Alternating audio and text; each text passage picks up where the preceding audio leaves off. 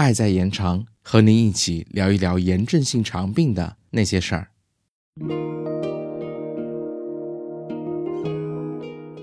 嗨，大家好，欢迎收听新一期的节目。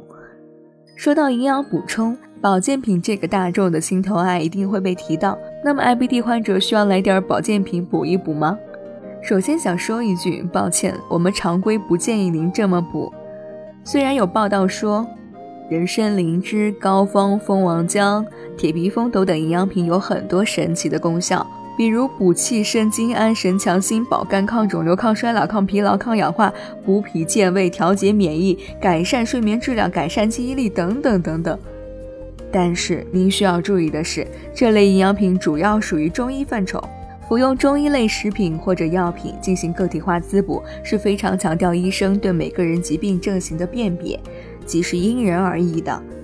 目前，这类营养品对炎症性肠病是否有效的科学证据也很少，更没有一个卖保健品的会给您一定的保证。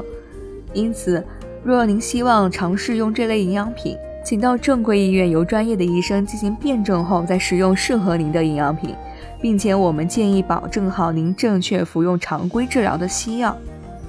可能有些患者会问：那我不吃那些大补的，我吃深海鱼油好不好呢？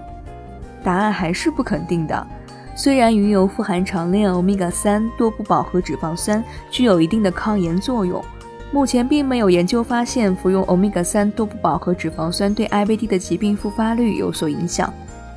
如果您想获得不饱和脂肪酸在降血脂方面的益处，也可以考虑食用鲑鱼、鳟鱼、沙丁鱼、菜籽油和亚麻籽油等富含欧米伽三多不饱和脂肪酸的食物，但是。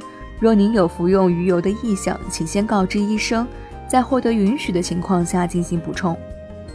今天的节目就到这里啦。最后，最后，小波友情提示啊，保健品虽然补，但也不要乱吃哦。本期播音一尾毛巾，本期剪辑雷蒙酱。